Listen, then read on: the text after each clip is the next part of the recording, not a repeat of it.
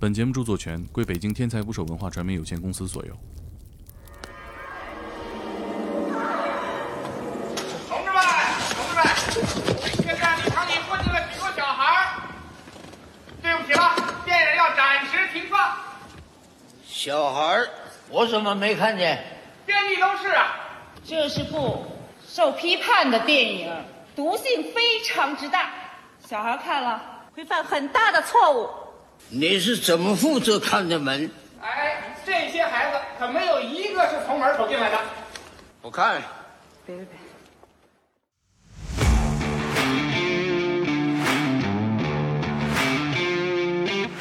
世界各民族女性人体，咱们这么早就开始往这个方向引导了吗？这低调哈，低调。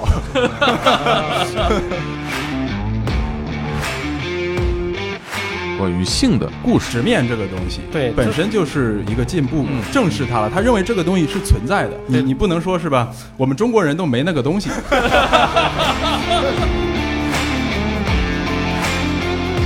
那个东西没有了，然后布尔玛马上惊醒了，布尔玛也很慌张，我的龙珠呢？是吧？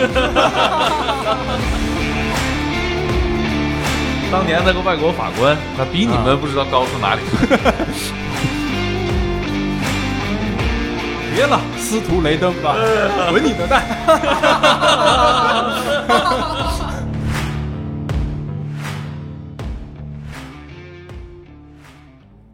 请订阅我的喜马拉雅，拜托了。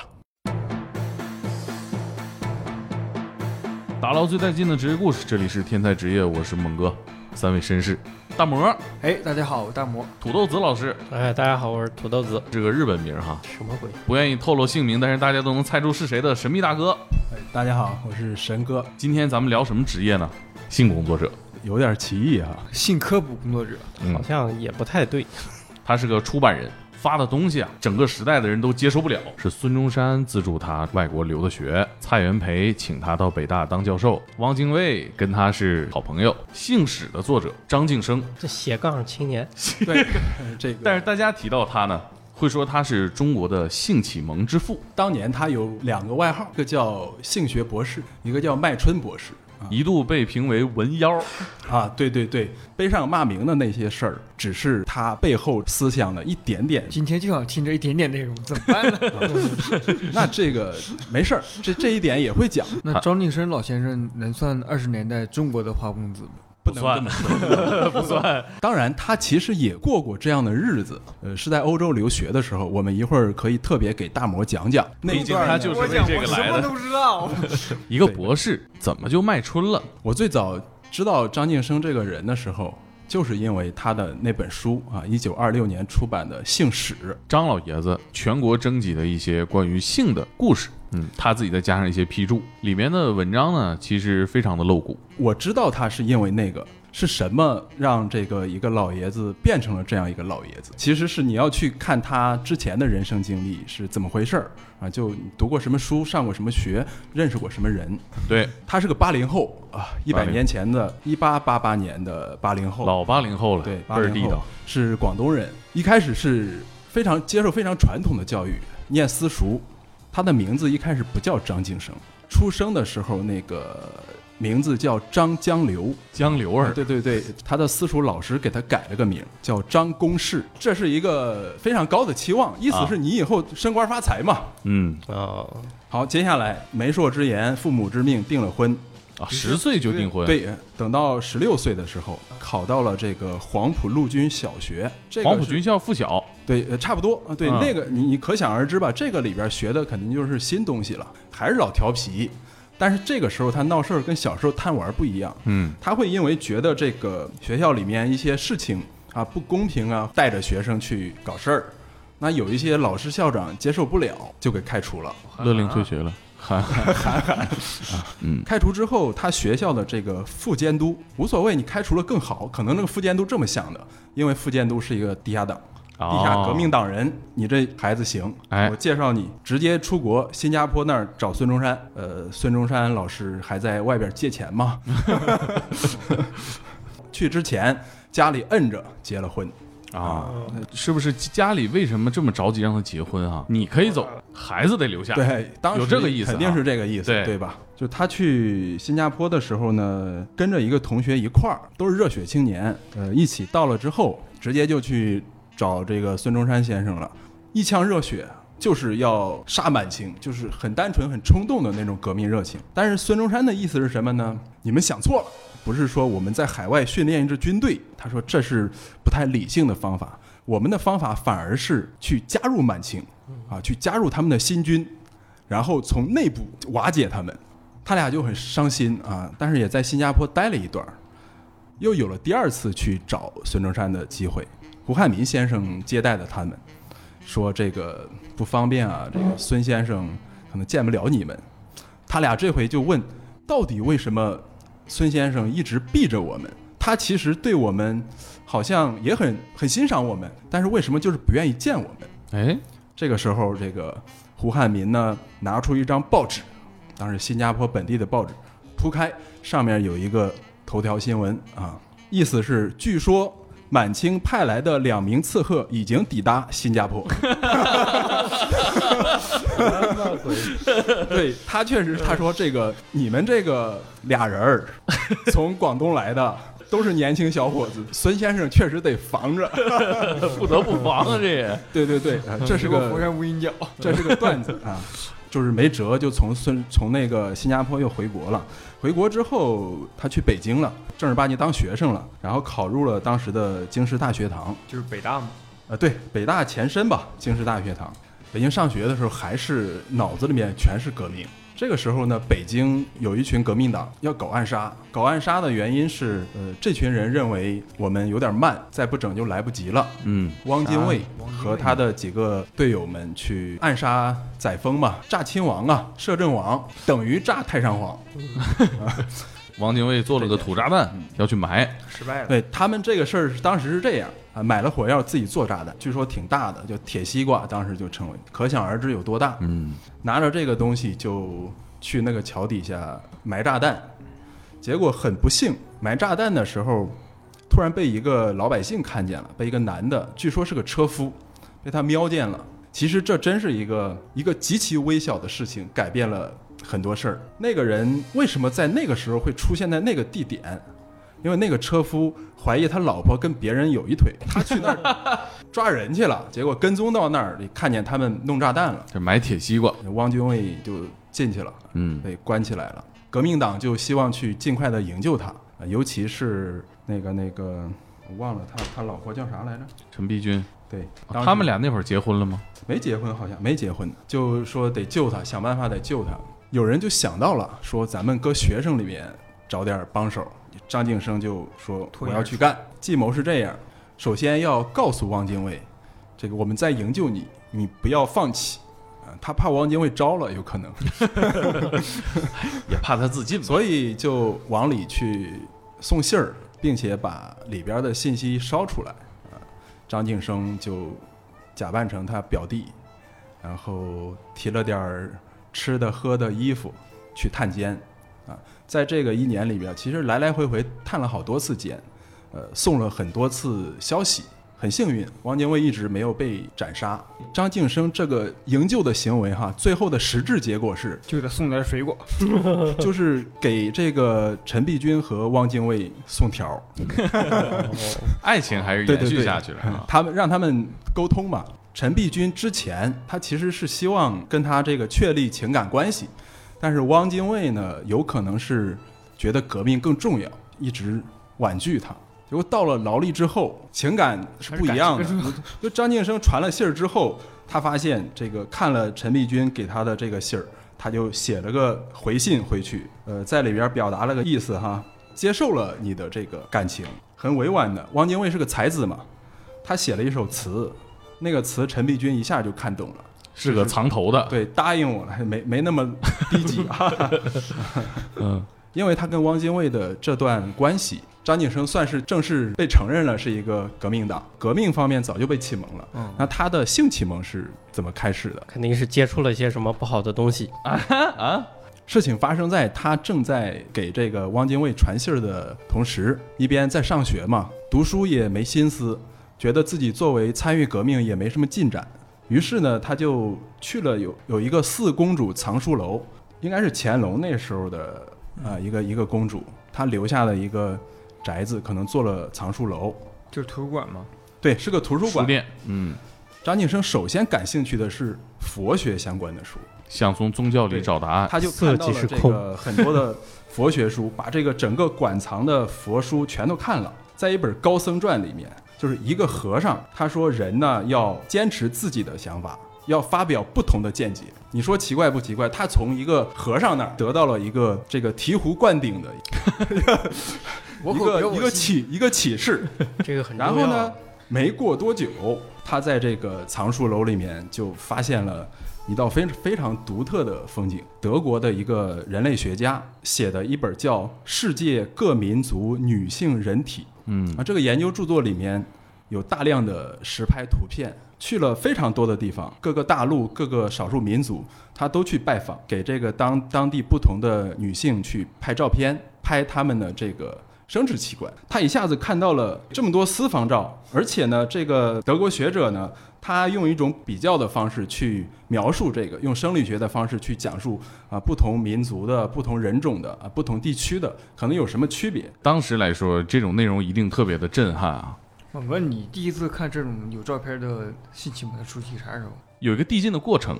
最早引起我兴趣的是商场里面的服装模特，啊，哦，后来呢就看电视，其实你看你看的什么台呀、什么台都放《《水浒传》嘛，水浒传》，武松那一段呗。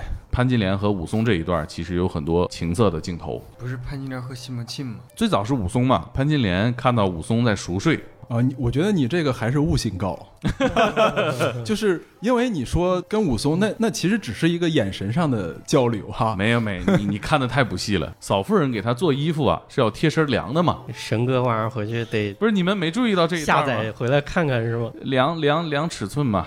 没印象。你这装什么正人君子？你搁这个哎，你都没没看过书吗？你咋说都是影视呢？先看的影视。我觉得文言文描写这个可能还是没有电视剧那么有冲击力。武松那一段就杨雄那一段，哎 哎，挺了大家都差不多呀，这个 阎婆惜那一段嘛，这呃母大虫那一段嗯啊啊，打架就打架呗，你脱衣服干嘛啊？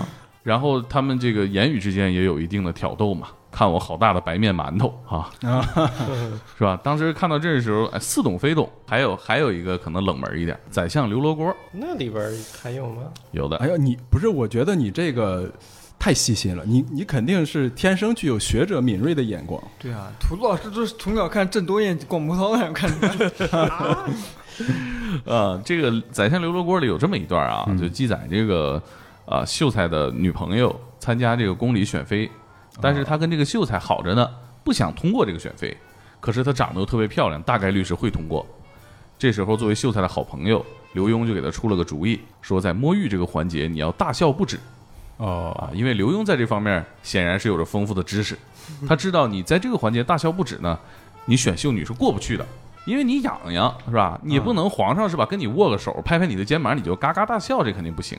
啥叫摸玉啊？嬷嬷呀，去检查你的胸部这部分的镜头是完全露点的，就在电视上播我。咋一点印象都没有呢？我当时看了这，我也没看过啊。每个台可能是尺度不一样啊，我也是很震惊啊。还有一个其实有点怪啊，我上网查了一下，不光我一个人对这个印象深刻，就是大家有没有看过《武林外传》？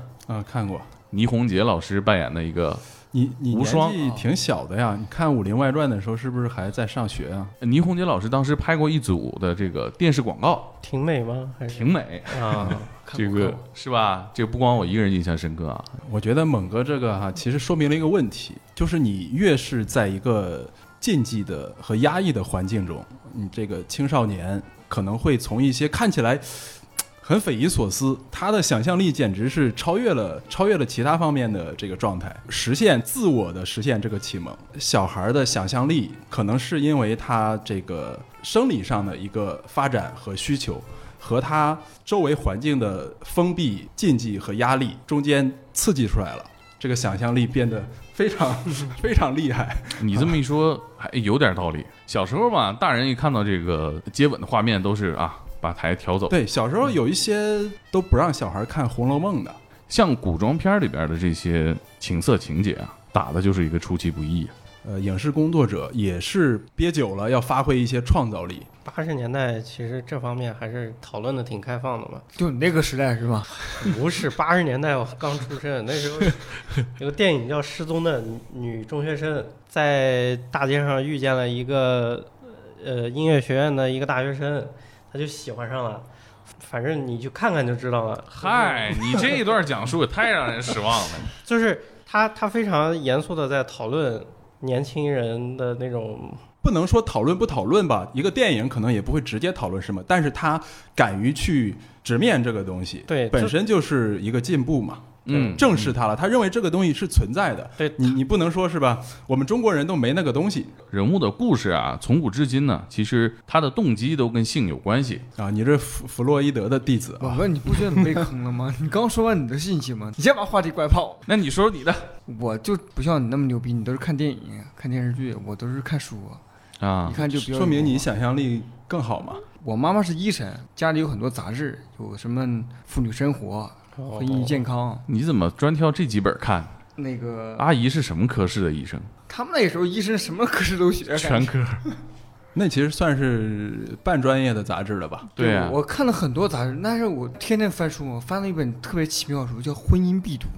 婚姻必读。就可能是那个年代，是不是你结婚之后就会发一本这样的书《婚姻必读》哦？有一段是讲性生活的。哦，我哦都特别好奇，去开始婚婚前必读，啊啊啊！他那个刚才说那个状态，很像张晋生看到德国人 对对对。但是，呢，也说明了一个很明显的问题哈、为什么会有婚前必读这种书？对。说明在婚前，成年人连这个是怎么回事儿他不清楚，对。或者是隐隐约约清楚，他没有办法去讲，不能沟通嘛，不能去问啊，那是你是是你爸的藏书吗？我不知道啊这玩意儿婚前必读肯定是他爸他妈共同拥有啊。对，就是你看上一代，他到了结婚的时候，他才去了解这个事情。其实跟猛哥那个情况也是一样的，一代的禁忌，再一代的禁忌，上一代不对下一代说，上一代不对下一代说，一直到了现在。你像我们这一代人，连这个婚前必读都没有。你们这一代人有快播啊，你们这一代人。那快播呢？那其实就考验每个学生的自觉性了，是不是？涂老师，嗯，涂老师涂老师说完了哈，没有，没说呢。没说，我还没启蒙呢。我是误打误撞，当时 不是我，像我这么有目的性，就是收看内容指的不是实操，什么就误打误撞？当时是六年级还是上初中，家里买电脑，家里买电脑的时候就是家里条件真好。对呀，我他妈大学在用电脑。对呀、我大学才看见电脑。然后就去买游戏光盘，当时游戏光盘挺贵的，就得二十多块钱一张。嗯，然后你确定是光盘不是软盘吗？你那个年代不是软盘？已经过了软盘那个时候了。那个五百一十二 K 的大软盘和一点四四兆的小软盘我都用过，那个装不下几张图片，我跟你说。两个 Word 文档就满了。对，我是要去买《红色警戒》啊那个游戏，然后买回来有你的复仇。包装上也是游戏，放进电脑里没有游戏的安装程序，就是一看 A E X E 那个什么然后发现一些奇怪的文件，狗逼 G 的吗？对，就哦没有、没有衣服的男性。人体，啊，嗯，当时你觉得这个赚了还是赔了？害怕，根本就没有想到是赚了还是赔了，嗯，我立即就把光盘给扔了，撅了哈，掰了，对，特别害怕。叔叔没给你两巴掌，他这个让你他们家里在，这个太说明问题了。嗯。就是怎么怎么会有这种恐惧，是吧？对呀、你怕什么呀？我觉得现在的小孩儿，虽然他们接触信息的渠道和方法，呃，太多了，他可以很轻易的去做到，嗯但是肯定也是偷偷摸摸，挺挺挺悲剧的，我感觉。是是，呃、不管你如何接收信息，性在家庭里面依然是一个无法提及的话题。嗯，压抑的点在这儿。神哥呢？沈哥肯定从小学一年级开始读了。我申哥说张晋生那本书出版的时候，我活着呢，我看的就是那本儿。我可能是应该是漫画，应该是海南美术出版社机器猫吗？引引进了很多啊，引进了枪它引进了几种。我最爱看的肯定是八零后应该都知道的这个七龙珠嘛，哦，呃，这个机器猫或者当时叫小叮当，然后还有乱马、城市猎人、啊城市猎人城市猎人我看过，侠探韩语韩语良是吧？有一个啊。艺名叫，也挺好听的。给我很多的暗示，就是猫眼儿三姐妹。没看过哦，那也是那个北条司，对，你是不是九零后啊你啊？猫眼儿三姐妹，九零后也看啊，莫名的喜欢看。那是很直接嘛。你青少年肯定是对比较美好的东西是感兴趣的，嗯尤其是北条司的画风是很写实的成年人的画风。嗯，对这些漫画里面，其实就多多少少的对它会有有这些内容。城市猎人就很直接了。对他们展示的方式其实不一样，这跟那个漫画的定位应该是有关系的。你比如说这个鸟山明的，嗯，更多都是少年少年漫画，有着浓浓的科普教育的气味在里头。对但是他那个就裸露镜头，对对，但是他那个裸露镜头呢，其实是一种简笔画式的。不过呢，我看到的那个版本的书，凡是有裸露镜头的地方，全是用那个黑色笔涂上的，就啊给他画上内衣了嘛。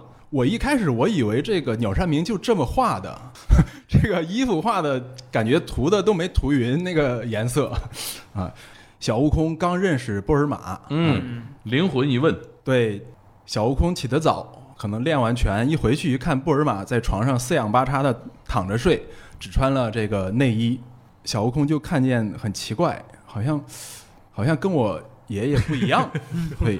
然后他就躺在那个地方，他就躺在布尔玛的这个小腹的那个位置，脑袋躺在那儿，小孩子嘛，他就发现，哎呀，吓坏了他。他说那个东西不见了，那个东西没有了。然后布尔玛马上惊醒了，布尔玛也很慌张啊，我的龙珠呢？是吧？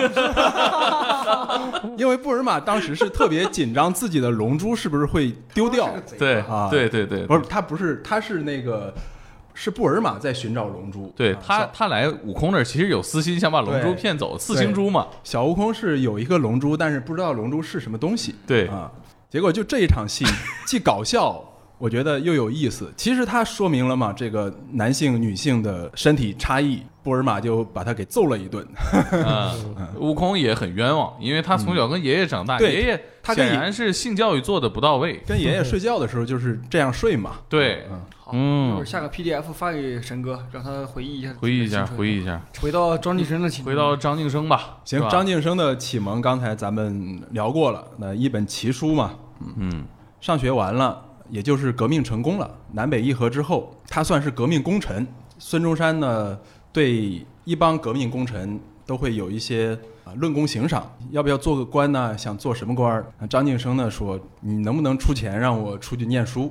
有可能就是他看到的那本德国的书，他发现其实是很多东西在国内可能你感受不到，世界那么大，他想去看看。对，激发了他内在的那种叛逆性和那个天然的自然的欲望。那他是去德国了吗？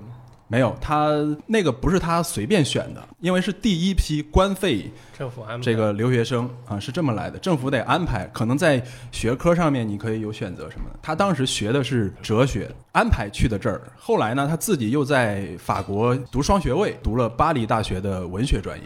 接下来其实就到了大摩哥是最感兴趣的部分。这也是为什么他今天坐在这里。嗯，张晋生到了法国之后，他除了这个读书，还干了什么？跟不同的人交往，这是他更乐意的事情。所以他在那个上学期间，呃，去了英国、德国、荷兰、比利时、瑞士、欧洲这些国家，他都去游历了一遍。他的这段留学经历啊，可以说是丰富了他的真实的性生活，有了真实的体验哈。可以这么说，在法国留学第二年的暑假，去跟同学到海边儿去旅游的时候，在在一个咖啡馆儿认识了一个十六七岁的小姑娘，跟自己同行的一个德国少年，他的国外的这个同学同学嗯，就看看上这个小姑娘了，成天可能跟她聊天啊什么的。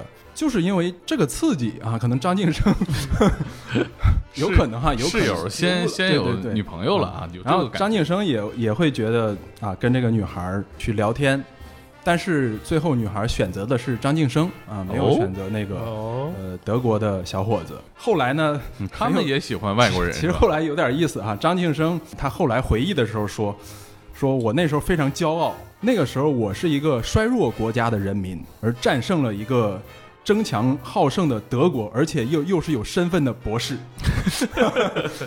就是他很自豪，可能他在内在里就觉得这就是人的一种自然性、动物性，可以这么说啊。这个女孩是一个学问不太多的，因为在海边咖啡馆做做小生意这样的，张晋生就觉得有点失望。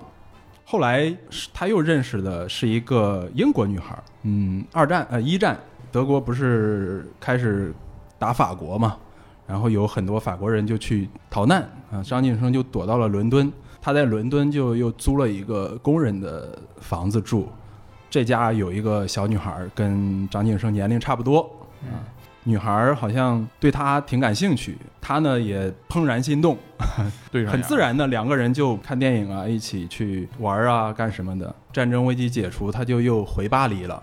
回巴黎，其实张晋生对这个女孩还是念念不忘，经常写信什么的。但是这英国女孩来的信呢，都是这个冷冰冰的句子。张晋生就觉得这个爱情偶然而生，也偶然而死。嗯他其实很浪漫，他不会特别把这个事情就卡在心里了。这是这么一个人。翻篇了，对，回到巴黎呢，张晋生遇到了一个女孩儿，是在车站遇到的。这个女孩抱了一摞书，迎面走过来，突然掉了，张晋生就去帮她捡，然后两个人就认识了。浪漫的邂逅，这也太他妈电影情节了。对，嗯很电影嘛。然后认识了之后聊天嘛，当了朋友。接下来这个女孩儿就开始跟他讲，呃，自己有一个悲惨的遭遇啊，十六岁的时候被一个法军引诱性侵了，还有虐待，留下了一些伤害吧。那这段往事就让他觉得不愿意说，呃，女子在在恋爱中以及在这个性生活当中处于被动的位置，因为这个原因，甚至跟专门找找成熟的这个女性去学习啊，这都是他告诉张晋生的。嗯，然后后来挺好的嘛。张晋生就哦跟他谈恋爱嘛，过了三个月，这三个月过得是非常浪漫，就是因为是个才女。前面说了，有这个肉体上的欢乐，有精神上的欢乐，这一次是精神上的欢乐加肉体上的欢乐。嗯，哎，这个女孩交往的过程中写诗，是个诗人。哦，一下把张晋生拿得死死的。对，三个月之后，呃，哎哎，哎等会儿等会儿，怎么就一下跳到三个月之后了呢？这三个月之中，可能我回头私下跟大魔讲，哎呀，啊，确实不适合今天的节目啊，时间也有限。太不严肃了。三个月之后 出现了一个很戏剧性的变化啊，这个女孩主动跟他提出我们分手吧，嗯，哦，这就很奇怪啊。张晋一没有任何征兆的说就要分手了啊，结果这个张晋生就很惊讶，哎，怎么突然这样呢？是吧？然后这个女孩就说，呃，很温柔的说，所有的情人都会有分手的一天，我很感谢你在这段日子里做我的模特儿。嗯啊，一切由我安排，一切都很配合我。如今呢，你也该去回到社会上找做你自己的角色，哎哦做你自己的主人。哎，这一下张晋生，他是被这个法国女郎非常非常刻意的安排去当了素材，啊因为这个女孩很快就写了一本书，叫《三个月的情侣》。哦，被利用了。然后后来他给跟他说，他说这个其实啊，我挺感激你的。就从我在你面前故意掉下书那那一刻，后面都是我我在在表演，被人家给拿了。对，了。他在采采采集素材，哎，这情节。最后是是这样的，很好玩，嗯。太法国文艺色情片了。啊，挺文艺的，对，嗯，李敖写过一句“爱情如假说，三月换一把”，是不是从这儿来的？感觉哦，你说到李敖，咱们可以提一句，李敖自认是张晋生的传人，哦，这还太自认了。解释一个问题：为什么他在欧洲的时候会是这样一个人？对啊其实不是突然发生了变化，不是说从在里昂我一下车 就变成这样了。落地就 就浪漫了。对他其实是他研究的哲学方向研究的是卢梭，而卢梭他不管是哲学还是文学方面，他都属于一个浪漫派的。就是卢梭这个，他是真的研究了，他毕业时候的论文就是研究的卢梭的教育理论，嗯，深深的到了骨子里。然后他又翻译了，呃，卢梭的那个《忏悔录》啊、翻译到中国啊、张晋生自称可以说是卢梭的传人可以这么说，对，最后又传给了李敖，啊，一棒一棒接力下来。李敖在台湾传给了罗志祥。哎，顺上了。这就是直接影响张晋生走上性学道路的一个启蒙。理论知识、实实践践经验都都已经具备了。接下来其实就是毕业要回国大干一番事业。嗯，在车上他已经在想了，我回家应该干啥呢？他要去、先去老家嘛，他要去广州，他就写了一些自己的想法，直接给了那个广州的那个军阀陈炯明写信给他说，我想干什么干什么干什么。其中有一条非常重要的就是，他要实行计划生育，限制人口，提倡避孕。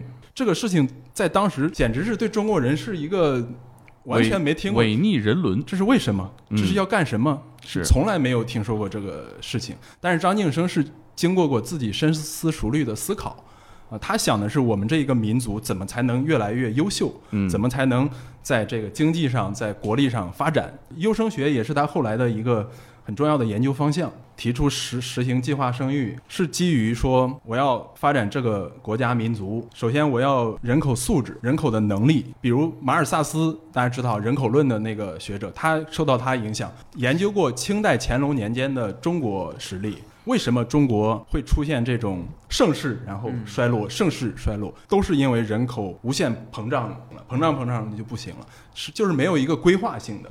他说的所以就是你其实它定了一个是计划生育，而不是说我禁欲，也不是说我准你生不准你生。嗯，他这个信寄到军阀那儿，军阀估计当场就撕了吧。撕倒是没撕，但是呢，他跟这个推荐人说：“你推荐这个人是神经病吗？” 对，但是后来呢，也是因为张晋生的老乡在当地势力特别大，还是有人啊，对，还是有人儿有老乡在那儿。毕竟当时也是跟孙中山混的人。对他就在这个当时的金山中学当校长，他要改革这个课程，要加强体育，然后要带着大家去游泳。啊有一次男女同学一起去游泳，这个遇到了这个浪，然后呢一个男生就死了。哦，这个事情其实是对一个校长的打击是非常大的。我就好聚好散，开了个会，跟大家讲了这个辞职的事情。嗯，走了之后，蔡元培请他到北大，这个时候就开始了人生中最辉煌的一段日子。他在北大是当教授是吗？对，在北大当教授啊，教多少课呢？教行为论、逻辑学、风俗学、相对论、社会主义、行为论史、逻辑学史什么之类的，一个人带一个系，至少差不多。他咋能教相对论呢？相对论也能教。他可能是从哲学层面嘛，因为这个也是总结。张晋生这辉煌的这六年，他都干啥了？一九二一年、一九二二年，就二十年代初，有一种社会的情绪，就是大家对西方稍微有点失望啊，因为一开始世纪初的时候，中国其实是新文化进来的时候，对西方是非常推崇的。但是，一战之后会让一些人对自己信奉的东西感到失落啊，所以当时有一个科学，有一个论争论，社会上叫科学的人生观和玄学的人生观两大派。张晋生呢，直接超越了这种争论，而我提出的是美的人生观，是用审美的这个态度去看待自己人与人的关系以及整个社会组织。然后就在这个基础上，他的理论提出了一个我觉得非常牛逼的方向，就是在美的人生观基础上设计了一个呃美的政府这样一个概念。嗯，那种乌托邦式的构想，就是有点理想主义。首先，政府政府的这个最高权力机构叫爱美院啊，听起来像一个这个 像医美 像医美的医美医美机构哈，但是确实就是爱美这两个字。爱美院政府人员构成由五后五个就皇后的后五后八王来构成。五后写海贼王呢？这是 午后是什么呢？女性的美的后，艺术的后，慈善的后，才能的后和勤务的后。其实你发现从定语来看，它们都是一些美好的东西，对吧？那八王是什么呢？男子的美王啊，男性方方向的艺术的王、学问王、慈善慈善王，这也有慈善王、勤务王，还有多出来的是技能王、冒险王。冒险冒险王和最后一个大力王啊，大力，我估计是管战争的、管这个军事的啊，力王对，这个下面呢设置了一些部门，跟现在的这个部门看起来差不多，工程部、国事部、教育部、游艺部、什么财务部、交通部，类似这样的啊，都都是这个对爱美院负责的。那接下来有意思的是什么呢？他觉得这个政府职能里面有一个叫国事部的这个这个部门，就是国家的国，势力的势，可能指的是一个国家发展的趋势。嗯这个部门很重要，因为他们的责任是制造迦南美女嗯啊，就是美好的男男男孩儿女孩儿，嗯跟他的优生学的那个思想可能是啊一贯、这么个一以贯之的制法。对，它下面有两个局，一个叫三个局，一个叫官媒局，说媒的有可能是，嗯。然后避孕局啊、优生的，还有国医局看病的，嗯。就嗯，听起来很有意思嘛。嗯，优生优育，对对对，然后后面又对每一个部门的职能做了详细的规划，简直就是做一个架空世界的构想啊，做一个乌托邦的世界嘛，跟打游戏似的。是。啊。他要当国王是吗？美王，剪掉剪掉，美王，嗯，还好那个我觉得咱又没提啥理想国嘛，嗯，我们一一再的强调它是一个空想社会主义，对。嗯。对，就是关于写这个姓史和出版姓史这件事儿，首先当时其实北大有一个这个教师组成的委员会吧，叫北大风俗调查会。它本身就是一个学术机构，有很多教授一起参与去做民俗学、人类学的各种调查研究。比如说周作人，他啊当时其实在收集的是呃淫秽歌谣，就是他从民间收集那些就是比较淫秽的、比较黄的那个段子。诗集，十八摸的，这这种东西肯定体现了这个 各各地不同的民俗嘛。嗯二五年的冬天啊，寒假的时候，他在当时的《京报》副刊登了一个启事，征稿启事，名字叫《一个寒假的最好消遣法》。他说：“天寒地冻，北风呼啸，百无聊赖，何以度日？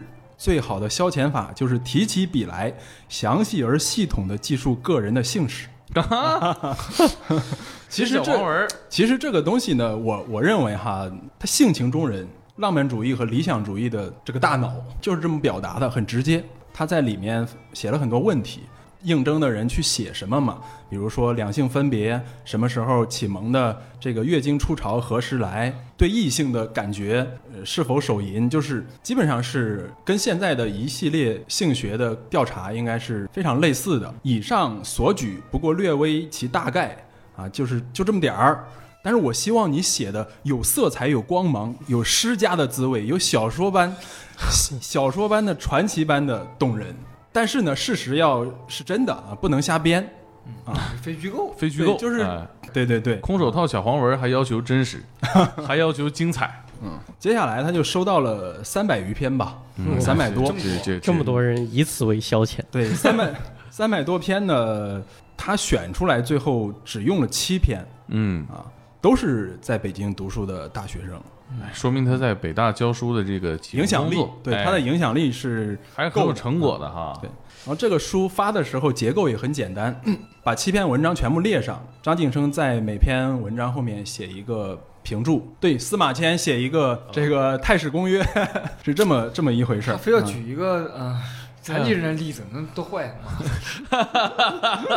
哎呀，前言后记就是啊，前言后记这本书造成了多大的影响力？啊，这么说吧，那个书店两个伙计忙忙不够了，找钱收钱包书什么的，第一天、第二天每天卖一千本儿啊，比现在什么这公众号推一篇文章带货带的都多。嗯，对这是直接转化购买，对对对。直接转化了。然后因为那个书店面积不大，马路上全是。我觉得就跟现在这个《哈利波特》新版 啊新故事上市，或者是苹果发售新机是一样的，大大清早就开始排队了，一加上媒体的报道，然后再版，很快就全国畅销了洛。阳纸贵啊，嗯，他这个书一出来，马上就开始有跟风的了。一个票房好的电影刚上完，马上一个改一个字儿的名字，网大就上了。环大西洋对，比如金庸、古龙那时候是吧？啊金庸卖的好，就有叫做金庸新的人，啊，对，全庸对，叫全庸。全庸其实那个时候发生了大量的，他的这个故事其实也挺容易盗版的。嗯，瞎编呗。你能套小黄文，谁不能套啊？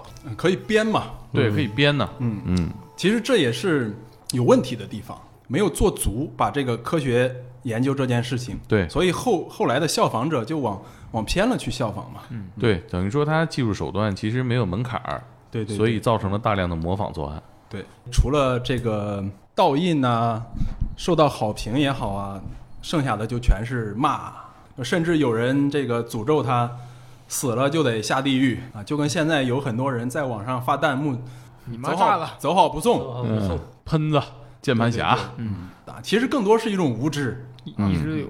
大大学、中学的学生基本上都看过，可以这么说，北京、天津吧，至少都看过，人手一册。畅销书，对，就在南开学校，当时天津嘛，有一个老师在上课的时候发现一个初中生啊偷偷看书，看的是这个姓史。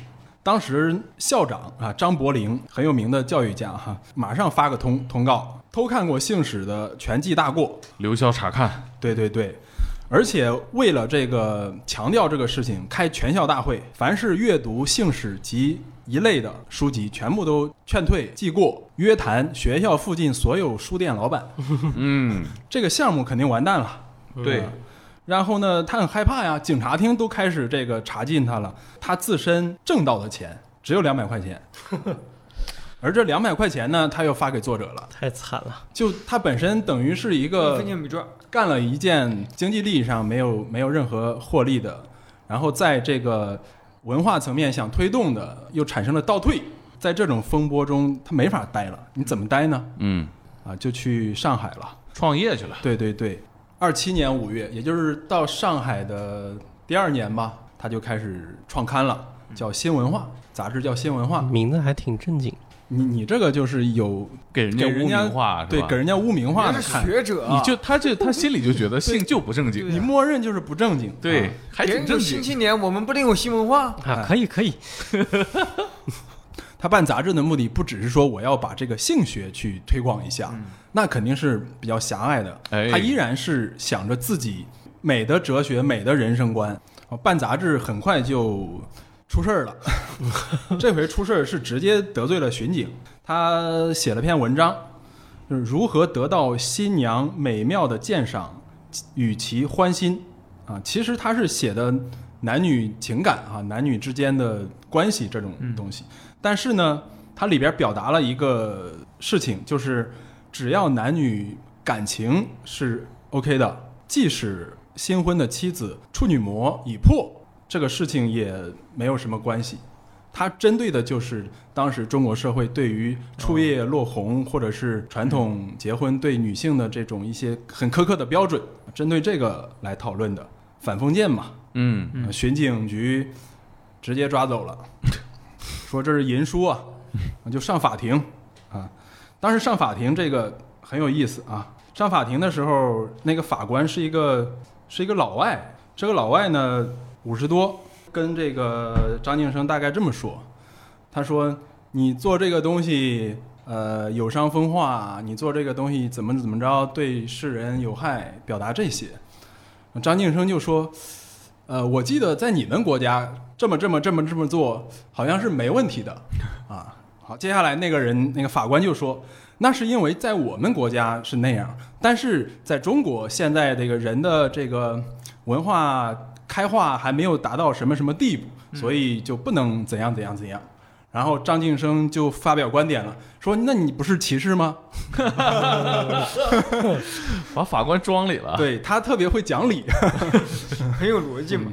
对，接下来就停刊了。停刊一个就是刚才说的巡警干预嘛，再一个就是同行也挤兑他，因为他卖的好嘛。对，嗯。哦，我记得他还开了个线下体验店，对，他是办这个杂志的时候开了一家书店，叫哎美的书店。嗯，啊，就是美的空调那俩字儿。美的书店，对，在现在那个上海四马路，还有这个漂亮的服务员小妹，她是第一个请这个女店员的，她找了找了几个年轻的女孩儿来卖书，搁现在就是女仆咖啡馆，并且呢，他在这个书店门口摆了一些呃茶座，呃放放杂志的架子，上面放了一些欧美的一些新书啊，一些杂志，可能就有那种封面比较开放的啊之类的。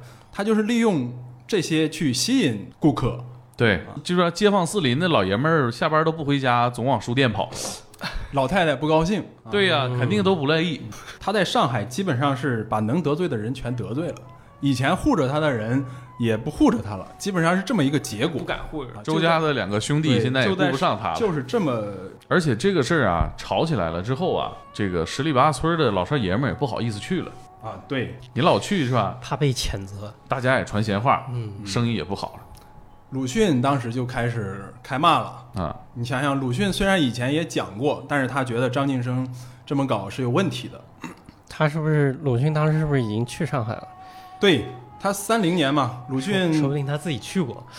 鲁迅三零年在那个是在上海啊，他三六年在北嗯在上海在上海去世的。然后鲁迅写了一篇文章啊，叫《书籍与财色》。嗯，其实他表达了一个意思，就是说，呃，你这种宣传方法是有问题的，你用色情去宣传书籍，啊，他写了个黄段子，这可能是鲁迅唯一写过的一个黄段子。嗯他说，我有点不好意思念哈，但是咱们就正视这个问题。没事儿，我保证不剪。他在文章里面写到说，最露骨的是张晋生博士所开的美的书店，曾经对面呆站着两个年轻脸白的女店员，给买主可以问他第三种水出了没有啊因为当时张晋生的这个理论里面哈，吵得沸沸扬扬的学说里面有这么一个概念啊，他认为可能也不完全是特别特别准确的科学依据。他认为这个呃女性在呃性生活过程过程中会产生比传统意义上传统意义上定义的那个分泌物啊，会有他把它叫做第三种水，就是会就是说白了就是女性在性生活当中可能会达到一个我们之前没有人去研究它的一个呃快感的层次。他他用了这个词，那鲁迅写这个段子肯定很猥琐嘛。我是不站在鲁迅这边的。其实这个是一语双关的意思。这个好像不是段，这个好像是真事儿啊。是啊真的有很多我刚才不说了吗？书籍财色肯定有人这么问嘛。对对对对但是这么问，你和你拿文章出来调侃，不就不一样了吗？他其实就是通过这一个小场景来反映当时大家被他的风气带坏了嘛，人都变得猥琐了啊。对对对，唯独不猥琐了，谁你说见着女店员，哎，你湿了没？这个肯定不行，对吧？嗯啊，其实这他这句话不就是一语双关吗？对，鲁迅其实很敏锐嘛，他那张嘴是吧？嗯，也是够毒的哈而。且而且他可能实地看过呀，上海那种路边小瘪三、小流氓啊，那啊，问的不一定少呀。对对对，肯定有人会骚扰这个书店的店员啊。，对对对对，二零零五年之前出版的那个鲁迅全集，人民文学出版的鲁迅全集里面有文有有这篇文章，里面对张晋生有个注解，啊，一直都是宣传色情文化，就是给他的给他的这个这个名头是宣传色情文化，怎么怎么着，哦可能被鲁迅讽刺，一直到零五年新版才把它改成。张晋生是我国提倡性教育和节制生育的先驱之一。哦，证明了。这么多年才给一个证明，在一个注注脚里面给给了身份。别人的书的注脚，对对对哎，别人的书的注脚。太凄凉了。令人心疼。那次法庭跟老外法官辩论完之后，同样的事情又发生了很多次，啊，动不动就被这个巡警局给带走了，三天两头提溜他，啊、就是啊、整个事业就黄了，停刊了，对，停刊了，停刊了这个网站关关站了。啊，啊，正版停刊了，对北京被骂到上海，到上海创业失败，开始进入人生的下一个阶段了。办刊也不行了，那咋办呢？他决定回老家。他的想法是要去做乡村建设，搞非常实实际的事情嘛。他本身是对社会改造、社会建设是有理想的，建设社会主义新农村，建设新农村、多养猪，多种树，少生孩子，多种树嘛，是不是？办农场、啊？修路、想致富，先修路。还有办教育，哦。穷啥不能穷教育？哎，是对，哎，是都是这么个意思啊。对，这些年农村建设主题都没什么变化啊。啊，又是办教育这个事儿给他惹了问题，因为改革派和那个守旧派斗争中，他又不愿意站队，所以就没办法整了。嗯，四八年、四七年，嗯，新中国来对？这个建国了，解放战争，解放战争就爆发了嘛。建国之后就搞不了这个了。聊什么了，主要嗯是，对，嗯，全社会也没人关注他这这些啊，大家都对如火如荼的搞建设哈。建设，最后社会学这些系都取消了，都嗯对对对，建国后是这样，他还在老家，政府就要开始对各种人开始再教育嘛，改造。他以前是地主出身嘛，家里就是你你之前的学问清零，接受这个新政府的这个这个关怀。当时一个学校叫南方大学，南方大学有个口号：甘当小学生，甘做小勤务员。其实就是说，你以前什么样都清零，你要学习新的，他就服从这个要求啊，学马列，学《资本论》，就把他的脑子要重新更新一下啊，系统升级一下。就在这个过程中，其实实他没有什么怨言，说我受到了迫害什么，他没有这种心态，他会觉得这这是另外一种人生嘛，他要保持自己的习惯，比如在学校里面五十多岁了都是老头儿老太太，他每天要坚持去散步，走十来里，其他人都觉得，哎呦，这个你你不累啊？是吧？这么大年纪了，有一件事儿哈、他其实是把以前的本事给用上了，他救了一个人。当时他有个同学，这同学呢，解放前是北京市的警察局局长，国民党，解放前嘛，嗯还送到南方大学重新上学嘛。嗯，他表现很好啊，当时以前是少将，工作热情好，改造态度好，所以组织上对他很信任。嗯，就在某一次呃学校的典礼上面，就安排这个人带领大家喊口号，其他人我不信任嘛，你万一瞎喊呢，对不对？这个局长特别紧张，准备了好久，自己脑子里面过好多遍，结果当天喊的时候，喊到那个“中国共产党万岁”的时候，他不小心喊成了国民党“中国国民党万岁嗯，”，一下完了，这个 我跟你说，朱丹就是赶上好时候了，你知道吗？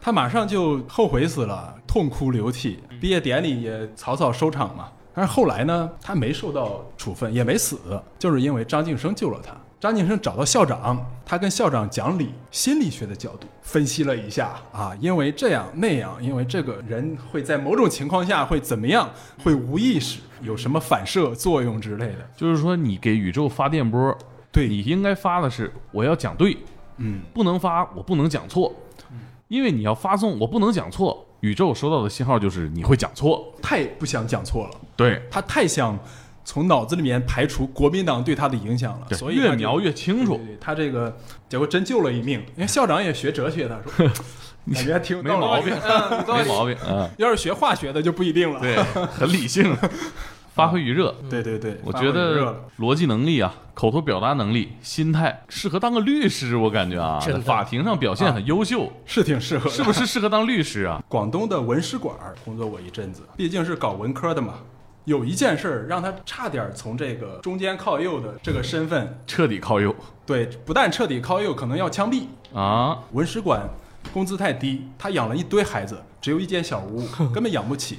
他就写文章，南阳的报纸写文章，哦，写的就是十年情场和浮生漫谈。他还敢写这个，还 寄到寄到寄到南阳发表，对，而且稿费特别高。是可大可小这个事儿。你想想，这个如果没有当年的经历和这个才学，可能几个儿子就没法成长。嗯，有一天，一个人来找他说：“我是你的读者，我是个香港的，对你的这个《浮生漫谈》非常喜欢。然后说，我想跟你做一些文化交流，你能不能寄一些你收藏的，比如说文物啊、绘画啊、书画之类的东西给我？嗯，然后我我可以帮你在香港去交易变卖，对，然后咱俩分钱。”倒腾这个古文物的嘛，这不是？张晋生没干，为什么没干呢？他不是因为说我害怕这钱是不是来路不正啊？原因是他向来觉得钱不重要。他之所以写稿挣钱，是因为我要养儿子呀。他是这么一个心态，何必操这个心就没要婉拒了。但这个时候呢，他又觉得，既然是一笔钱啊，那我是不是可以让熟人有这个好处？就找了一个当时的同事，那同事挺开心，联系上了，得到了一笔报酬。不久之后，那个同事的儿子跑过来找张晋生，说：“这个我爸昨天晚上被公安带走了，带走的时候搜查出一堆信件，几个月之后宣判，宣判的罪名是美蒋特务，哦，啊，处判这个关了三年，剥夺政治权利五年。怎么回事呢？那个香港的读者其实是一个台特分子，他就故意的去找人整事儿，啊，还躲过一，劫。他也想，他也想挣钱，然后又用自己的身份去搞了事儿，是这么一回事儿，嗯，很危险哈，很危险。嗯，一脚踩空就不知道死哪儿了。呃，也亏的是他性格比较豁达，对对对，没把这他要当回事儿，真把钱特别当回事儿，可能就其实那个人就是引诱的点啊，没戳到他。对，比如说，你给我这个文章，我给你在更大的舞台上发表，兴许这个事儿就就或者说我 给你这个提供一个平台，你可以继续研究你的学问。哎啊，有一件事儿非常有意思，文革打砸抢烧开始升级的时候，文斗武斗嘛，社会基本上混乱了，那开始清理阶级队伍。张景生就不行啊，你还是以前的剥削阶级，然后就压到了一个镇上，呃，强强强迫学习毛泽东思想，关牛棚，然后每天早上请示汇报，他就天天背四书五经，但是他毛主席语录就是背不出来，不知道为什么，记忆力就是对不同的东西就是反应是不同的，因为这个他就老被揍，但是他就抗议啊，他说你打别的地方可以，你不能打脑袋，嗯，为什么？脑袋是思考的来源，这是我服务人民的工具，你能 不让我服务人民吗？不打了。给红卫兵绕进去了。太会了，当年那个外国法官，那比你们不知道高出哪里去。真的是我跟他谈笑风生嘛，然后接着，呃，这个他又说了一句什么呢？红卫兵就懵了嘛，哎，什么意思这是？他就说别了，司徒雷登。红卫兵哪知道说你是吧？滚你的蛋！就是他能挑出来这个红色的这个武器啊去对付你，很厉害。逗了。你不能说他说的不对。后来有一次哈，在批斗他的大会上，这次其实看了就很心酸。你想象那个场景，八十岁了，八十岁，站在一个公园儿，站在中间儿，底下是乌泱泱的这个摩拳擦掌，放着革命歌曲，呃开始批斗。喇叭一停，主持人就开始先控诉一番，啊、红卫兵一个一个上去，就是骂你说你有什么罪行，然后要不要揍你。嗯，有一人上去了，说张晋生，你反党、反社会主义，好吃懒做，到处游山玩水，老实招来，是吧？嗯 然后张晋生就说：“我是咱省的这个文史官的官员，我工作的地方在广州，最近广州在闹革命啊，只能回老家写书，是吧？写书我是为了人民服务吧。”没办法，因为嗯对方攻击他是你干嘛不好好在工作单位待着，又跑到乡下来，是吧？啊，这人又问了，那你写的是什么反动书籍？张晋生这理直气壮，我响应国家号召，为农村服务，写的叫《中国农业》。他可能真的在写这个东西，因为他搞乡村建设，对确实做了很久嘛。对啊，之前又修路又又种树的，对对对接下来人家又找理由了，啊红卫兵又说了，我听说你的工资是咱们全县最高的，农民朋友们不答应，决定要削减你的工资。张景生就说，我的工资确实是全县最高的，但是这个工资是周总理定的，去找周总理吧。没没辙了哈，这真是开老百姓嘴啊！老百姓都开心了，觉得这个红卫兵可糗大了。嗯终于有一个比较老练的红卫兵看不下去了，就上台了，嗯，说张晋生，你这个满脑子资产阶级思想，伤风败俗，光着屁股跑到河边晒太阳，群众意见很大，你怎么回事儿？张晋生服了。张晋生说啊，你说的对，我毕竟是写字儿的，拿笔杆子的，年纪大了。但是年纪大了，晒晒日光浴可以增增强骨骼，锻炼身体。我争取活到一百岁，活得长了，我就多写些著作，为劳动人民服务。但是大家要有意见，我改改就行了。太会说了。好了，又没没话可说了。嗯，不是个大事儿，说白了，对对对，嗯，还有还还有更厉害的，又跳上来一个胖子啊！这胖子红卫兵说：“张景生，你出身地主，一贯反动，知罪吗？”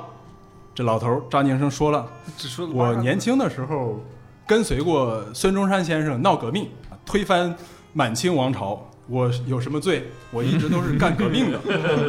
那就说你反对毛泽东思想，你反对毛主席，硬硬往上头上扣，这祭出最大的杀招了。对，扣屎盆子。嗯，张景生逻辑好啊，特别好。他就说啊，我当年在北京大学当教授，我跟李大钊是好朋友。李大钊是图书馆馆长，毛主席也是图书馆馆长，我跟他们都是好朋友。毛主席不懂英文的时候还来找我请教呢，我怎么可能反对毛主席呢？你要不信的话，你去问他。我操！哎呀，在那个突飞狂飙的这种荒诞时代，舌战群儒啊！这样一个老老先生，我觉得太令人佩服了。呃。